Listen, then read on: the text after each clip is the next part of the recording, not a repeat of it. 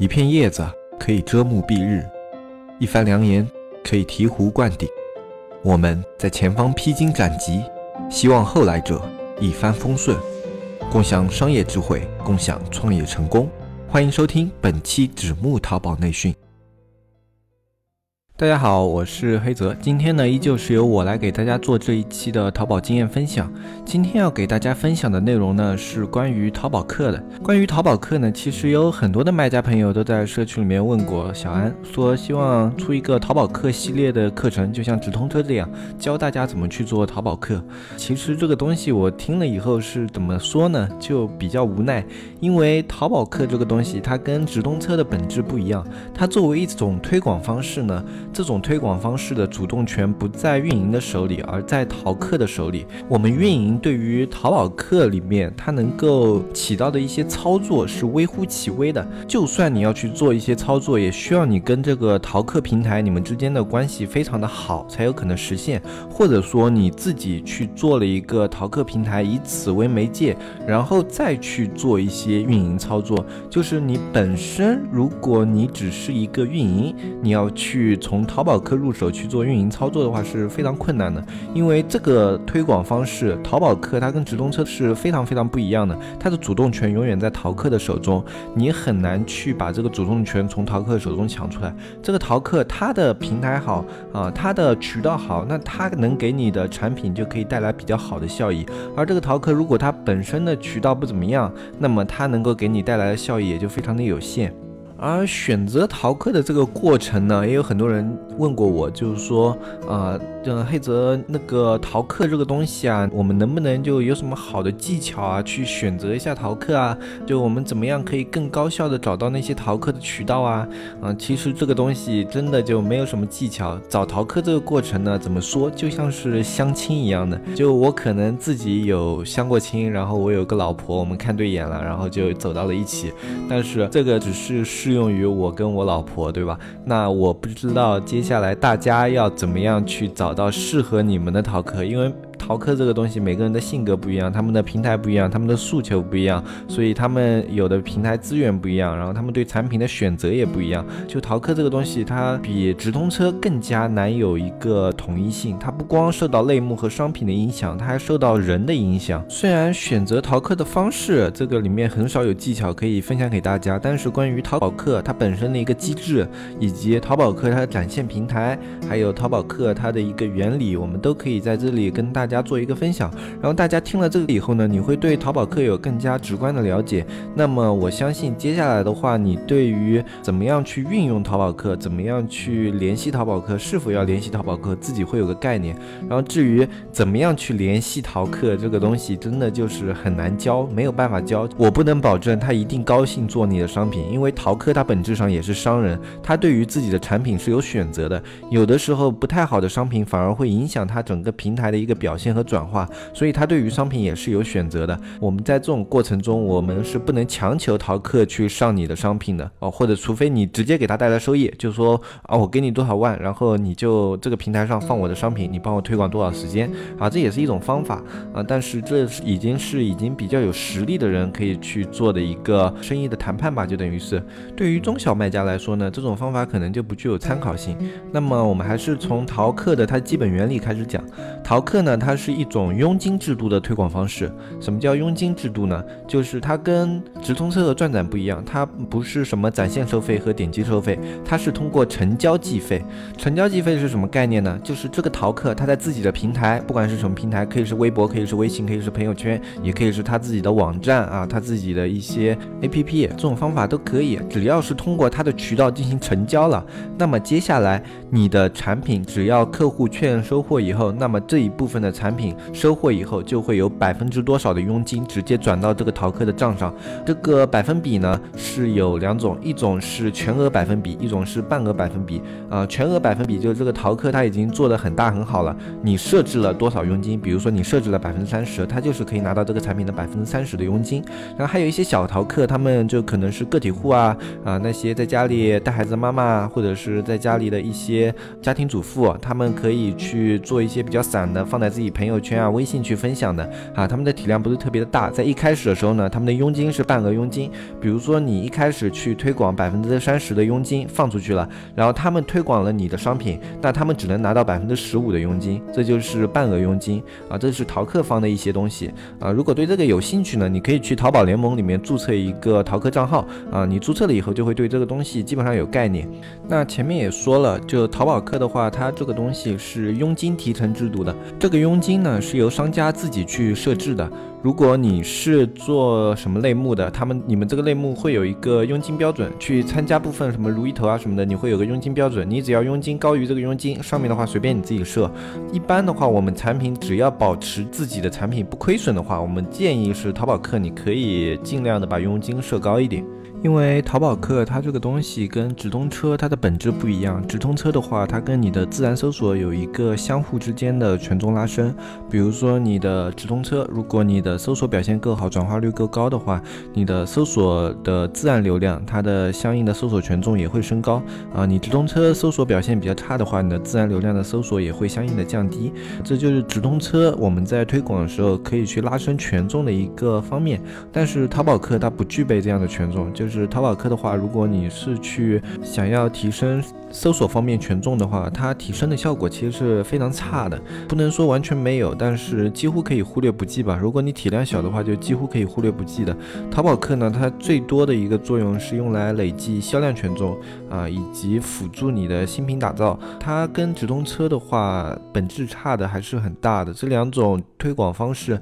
虽然我们大部分情况下淘宝客都是全开的，而且是用来全年的去辅助这些产品，但这种情况下，我们开淘宝客的思路就是，我们开淘宝客肯定不亏本，只要它不产生退货这一方面的佣金的话，哦，就这里要跟大家先说明一点，就是如果你的淘客。通过你的淘客下单的买家，啊，他如果是在收货前退款的话，这个佣金并不产生到淘客的账户。但是如果他是在收货后退款，那么他的佣金是会产生到淘客账户的。就即便他已经退了货啊什么的，啊，最后这个佣金他还是会到淘客的账户里面。就这一点的话，大家要注意一点啊。如果你有亏损的话，淘客的亏损一般都是来自于这方面。在你保持你的佣金还有利润的情况下，你大部分的亏。亏损的话，只可能是来源于这种亏损。嗯，所以我们之前也说了很多次，就是你的产品的自身表现一定要好，是吧？就比如说你的产品如果自身表现好，售后率比较低的话，那这种亏损的出现概率也比较低。如果你的产品本身比较差，就可能大家刚拿到没有问题，但是啊，可能过了三四天就会出现质量问题的话，那你这方面的亏损可能也会相应的升高。这也是我们在要选相应好的商品去做的一个原因。那我们继续来讲淘宝客。淘宝客呢，它最重要的目的是用用来累计销量权重。就比如说我们去做一个款的时候，啊，我们现在基础销量很低啊。比如说我们现在想要去上直通车嘛，然后我们现在没有什么基础销量，那我们这时候如果你有一个长期合作的淘客，那么你就可以让他说我这边有个新品非常不错啊，但是还是新品，所以我们这次呢，啊，我们的利润会设得非常高，佣金也会非常的高。就我们会设一个比较好的一个淘客优惠券，然后你的淘客的佣金也会非常的高。你要你愿不愿意帮我们这个商品啊去推广一下？如果你的店内商品持续在它的平台表现都比较好的话，像你这种情况下，你去联系这个淘客，他一般是愿意去他的平台比较好的投放口子去帮你去投放这个东西的。这样子的话，对于我们新品的一个周期打造是非常有好处的。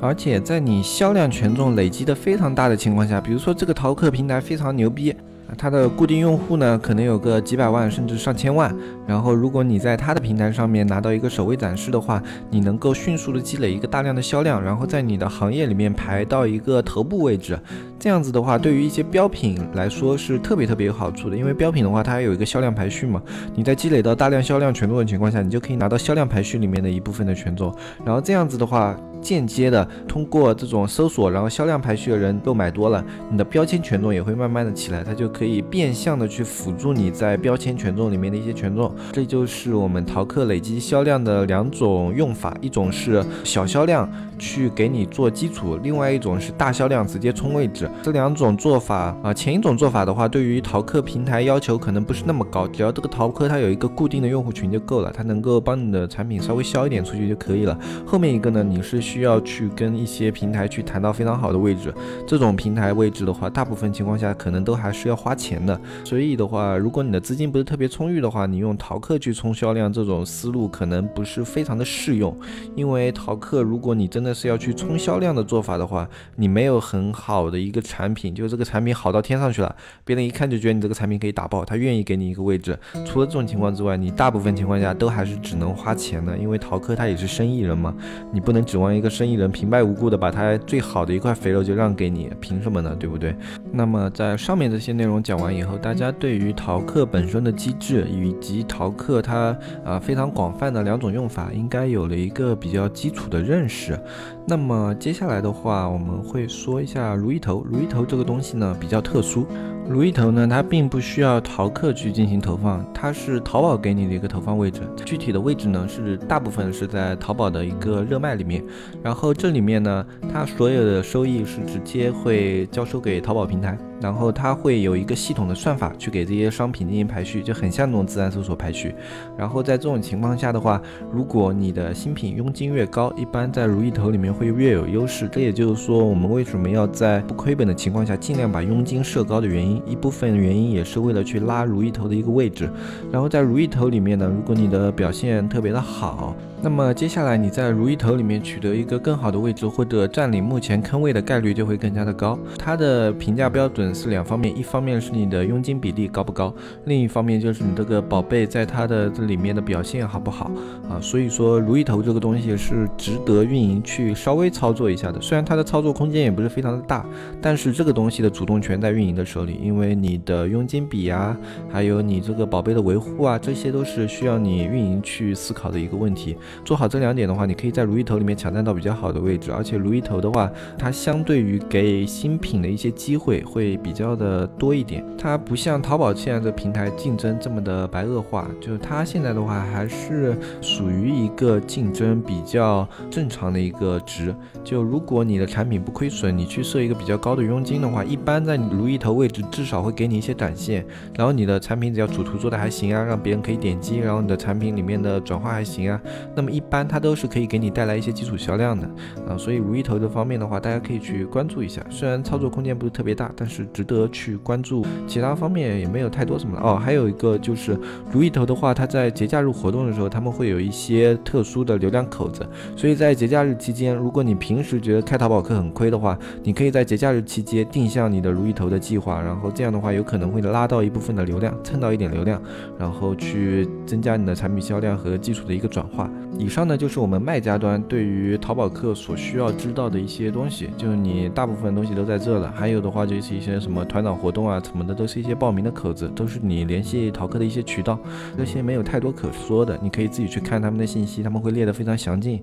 像联系方式啊什么的，在团长活动广场里面也有，你可以自己去联系了以后，跟他说你有什么利益点啊，或者你愿意出多少钱去买他的活动位啊，都可以。或者你想看一下他的活动平台啊，然后啊你愿意投资多少钱在他平台上，这种都是。你可以跟他去聊的，聊这种东西的话，就需要你自身的一个实力资本以及自身的一些思路要非常的清晰，然后你的口才还要比较好，去聊这种东西就会特别的有优势。这个东西呢，可能不是我擅长的方面。我擅长的话，可能就是用拿数据去说服别人。就我有一个比较好的产品，我会给他看我这方面的数据怎么样。就我这个产品在前期表现已经非常非常棒了，你只需要这里给我打开流量口子，然后它的转化率这个表现的话，它可以给你带来多少的收益。我擅长这样去说服别人啊，所以说我的方法不知道能不能适用于你们的产品。因为我的产品的话，我经常会给他做出比较好的一个基础数据，然后我再拿去做给他们做推销。然后还有一点时间的话，我给大家介。介绍一下淘客端的吧。淘客可能很多人也比较有兴趣，因为淘客的话，其实